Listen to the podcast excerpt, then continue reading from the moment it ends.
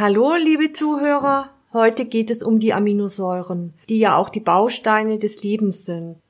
Mein Name ist Karin Großhardt und wieder dabei ist Dr. Hans-Günter Kugler. Aminosäuren sind ja die kleinsten Bausteine von Proteinen und für viele Prozesse im Körper mitverantwortlich. Das Diagnostische Zentrum für Mineralanalytik und Spektroskopie befasst sich ja seit vielen Jahren mit der medizinischen Wertigkeit der Aminosäuren und misst diese ja auch im Blut.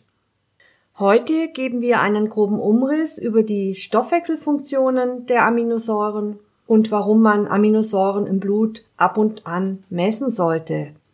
Hans Günther, welche Funktionen haben die Aminosäuren? Ja, zunächst auch mal einen guten Tag. Die wichtigsten Funktionen der Aminosäuren bestehen natürlich darin, dass sie Bausteine aller Proteine sind, Aminosäuren sind aber auch Ausgangssubstanzen für die Bildung zahlreicher Biomoleküle. Beispiele sind Carnitin, Kreatin, Glutathion, Purine, Pyrimidine, Phospholipide, Gallensäuren etc. Manche Aminosäuren haben auch antioxidative Eigenschaften. Aminosäuren sind Vorstufen von Neurotransmittern und Hormonen oder fungieren selbst als Nervenbodenstoffe zum Beispiel Glutaminsäure. Aminosäuren besitzen auch stoffwechselregulierende Eigenschaften, zum Beispiel Leucin. Aminosäuren sind Kofaktoren bei Entgiftungsreaktionen, zum Beispiel Glycin. Aminosäuren können zur Energiegewinnung herangezogen werden, zum Beispiel Alanin, Glutamin und Leucin. Insgesamt kann man sagen, der Aminosäurenstoffwechsel ist sehr komplex und im Blut befindet sich nur ein kleiner Pool.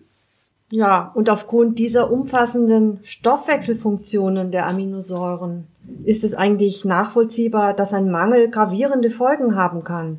Kannst du da mal Beispiele geben? Ja, zum Beispiel die Aminosäure Glutamin. Glutamin ist ein essentielles Nährsubstrat für die Schleimhautzellen des Magen-Darm-Trakts und für die Immunzellen. Das heißt mit anderen Worten, ein Glutaminmangel begünstigt eine Immunschwäche.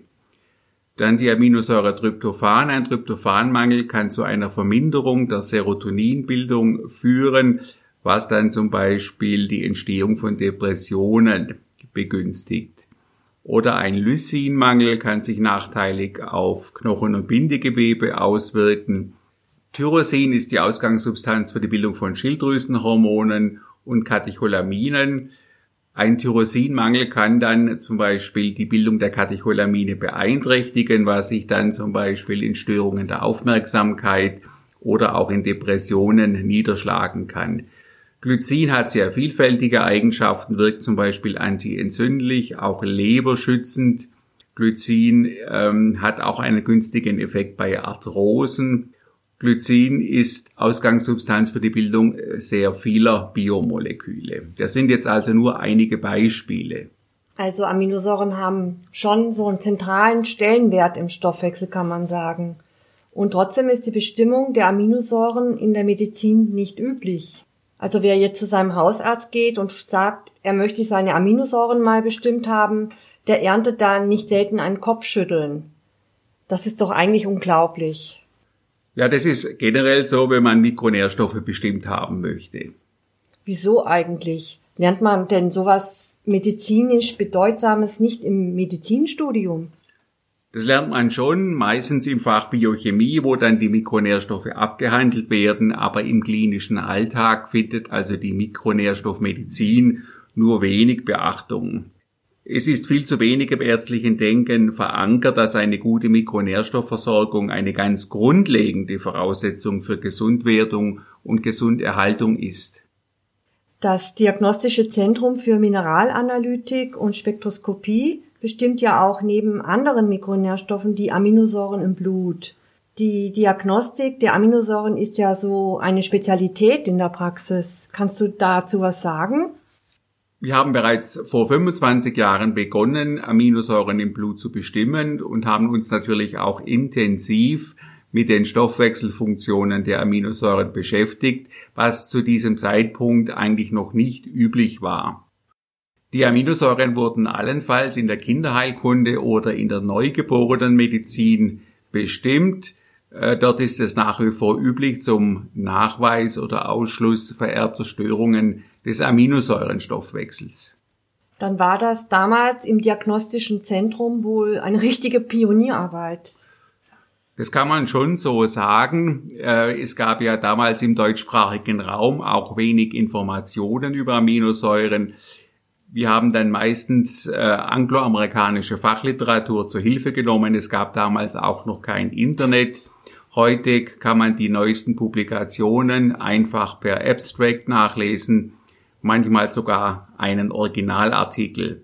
Im Laufe der Zeit kriegt man dann auch Erfahrung in der Befundung von Aminosäurenprofilen, wenn man die Stoffwechselwege der Aminosäuren kennt. Man muss sich auch erst erarbeiten, wie man ein Aminosäurenprofil in Bezug auf bestimmte Krankheitsbilder auswerten kann. Zum Beispiel, welchen Einfluss Hormone oder Entzündungsmediatoren haben. Und du, Hans-Günther, du warst von Anfang an dabei, hast also ein Fundus an Erfahrungen gesammelt, ne?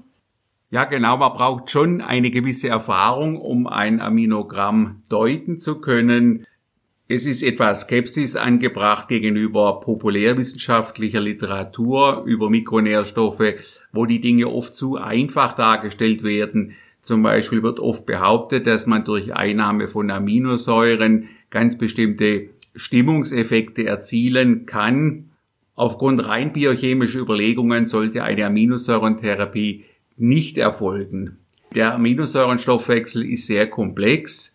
Es sind dann auch meistens viele Mikronährstoffe, die daran beteiligt sind. Tryptophan ist zum Beispiel die Vorstufe von Serotonin.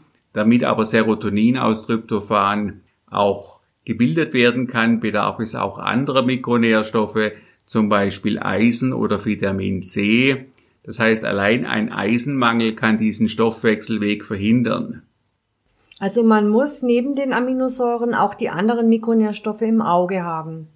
Genau, wir haben deswegen auch sogenannte Komplexprofile entwickelt, das heißt Mikronährstoffprofile mit Aminosäuren, Vitaminen, Spurenelementen, Mineralstoffen, zum Beispiel das Herz-Kreislauf-Profil, das heißt, da werden die Aminosäuren oder andere Mikronährstoffe bestimmt, die eben für das Herz-Kreislauf-System besonders wichtig sind.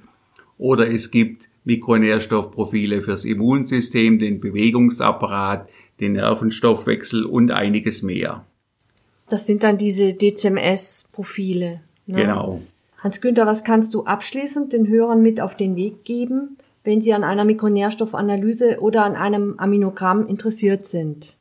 Es ist so, dass der Nutzen einer Mikronährstoffbestimmung, äh, besonders auch einer Aminosäurenbestimmung, nur dann gegeben ist, wenn die Messergebnisse auch qualifiziert interpretiert werden können.